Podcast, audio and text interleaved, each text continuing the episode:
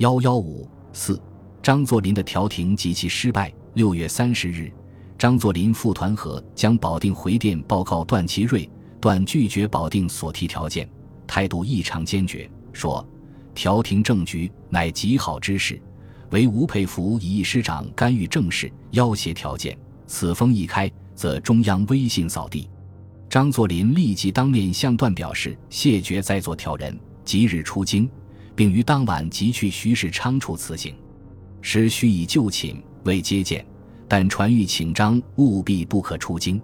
后由于徐坚决挽留，同时段祺瑞和安福系担心张走后局势发展对自己不利，亦托人劝挽，表示诸事尚有磋商之余地。张氏答应留下，但声明东三省防务紧张。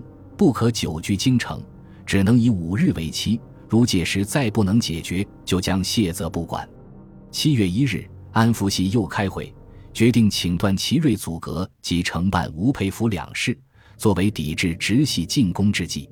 他们认为，直系各都既只反对段祺瑞左右之人，对段本人并无意见，自应由段阻隔。吴佩孚以一师长干犯国政，亦应承办。这两条如能做到，则徐树铮可以解职，安福系愿意解散，三总长亦愿意辞职。会后一二日间，安福系对段祖阁事便大力进行。就在此时，徐世昌抢先了一步。七月二日，北京政府发表了批准靳云鹏辞职的命令，同时将徐世昌总统关于由周树模组阁的咨文送至众议院。咨文内容仅提出国务总理一人。并无阁员名单，徐世昌这一着是同张作霖商量后做出的，一方面是破坏安福系拥段阻隔的阴谋，另一方面是为下一步免徐树铮职做准备，先免进后免徐，可以减轻安福系的反对。安福系的计谋落了空，自然大不满意。七月三日，徐树铮去见徐世昌，质问为何不疏通各方，集体周树模阻隔是谁的主张？徐世昌回答说：“主提州合肥也，汝若有疑，可寻合肥。”徐树铮无言可对而退。徐世昌决定由周树模阻隔时，周声明并非出于自愿。曾玉卷去见他，请他宣布施政方针，并提出新阁成立需本党阁员有蔡交两不蝉联，国会方面方能担任通过。周当即回答说：“本人线上无意出山。”说不到宣布施政方针，即使宣布，亦当公诸国人，不能私向个人宣布，亦不能私向一党宣布。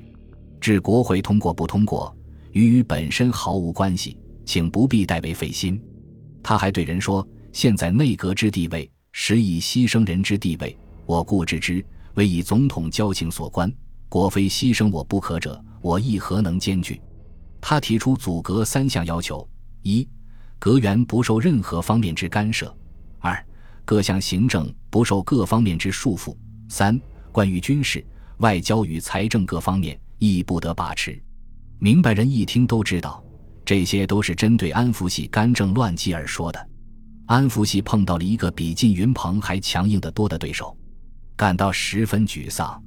他们知道周树模其人不好对付。因此，国会方面主张通过他阻隔的人寥寥无几，而且由于议员出京的也很多，不够法定人数，众议院并没有就政府咨文提出表决。显然，内阁危机并未得到解决，也丝毫没有满足直系的要求。对周树模阻隔，保定方面也不甚赞同，认为他无力解决当前时局问题。吴佩孚曾说：“周树模官场经验，纸片文章。”无人故甚佩服。若当太平无事之时，以为半时宰相，故甚称之。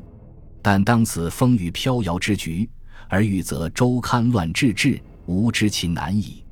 其实，保定方面所真正关心的，并不是内阁问题，而是解散安福系、罢免徐树铮的问题。在吴佩孚看来，只有解散安福系，除掉徐树铮这个罪魁祸首，时局问题才能得到解决。他实行兵谏的主要目的也在此。北京免禁令下后，曹锟、吴佩孚当即有电到京，指出西北军不宜归陆军部节制，或根尚在，归段统帅与归徐统帅一也。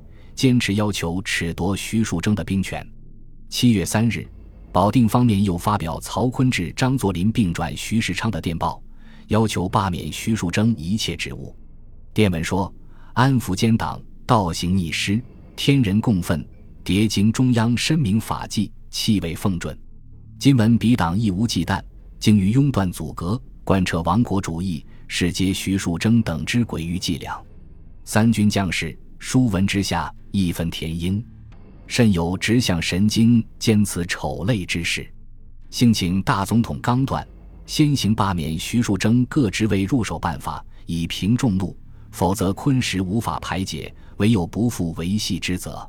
张作霖是反对徐树铮的，夺取徐的兵权，对他扩张势力，向内蒙与热河发展有利。他在调停开始时没有急于提出这问题，主要是由于策略方面的考虑。因此，他同一天（七月三日）和曹锟、李纯联名通电声讨徐树铮，宣布徐祸国殃民、卖国媚外、把持政权、破坏统一。以下事上，以奴其主六大罪状，声称为国除奸，义无反顾，尽力容行，引领待发，扫清军策，电我神经。在保定咄咄逼人的形势和张作霖、曹锟。吴佩孚里应外合的配合下，七月四日，徐世昌在公府召集特别会议，参谋处主要成员均与会，讨论结果决定：西北军用陆军部令改归部下，西北边防司令部撤销，徐树铮开去筹边使，改任将军，宜缺令李元护理。散会后，随即由公府拟就三道命令发交阁员复属，同时颁发：一、特任徐树铮为远威将军；二、徐树铮现经任为远威将军，应即开去西北筹边使，留京供职。西北筹边使者李元暂行代理。三、西北边防总司令亦缺着即裁撤，其所辖军队由陆军部接收办理。徐树铮免职令发表后，安福系愤愤不平，要求徐世昌对干政兵谏。紊乱国宪的吴佩孚依法进行承办，以为纲纪。徐树铮认为徐世昌此举。并非是针对他一人的，而是驻职排晚，一则巩固其元首地位，一则削夺段祺瑞兵权。于是往速于断说：“数征之滥借巨款，编练重兵，甘为天下之不韦，无非为督办计耳。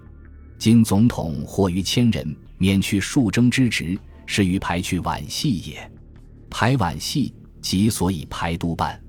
数征一身不足惜。”岂如督办一身之威名扫地何？言必痛哭不已。事实上，段祺瑞同徐树铮是穿连当裤的，是一而二，二而一，密不可分。当时人们把徐看成是段的灵魂，段是徐的影子。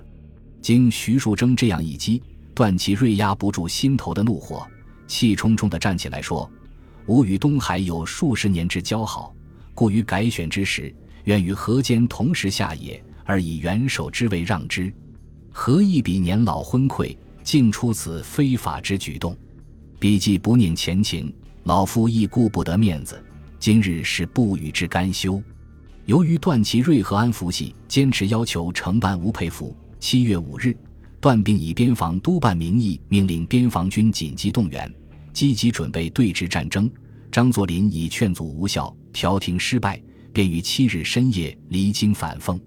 苏、鄂、赣、绥等省代表亦随即出京，直皖之间的矛盾已发展成为尖锐的对抗，不可能用调停的办法来解决了。政治斗争无法解决时，必须让位于军事斗争，也就是只能兵戎相见，在战场上决一雌雄了。本集播放完毕，感谢您的收听，喜欢请订阅加关注，主页有更多精彩内容。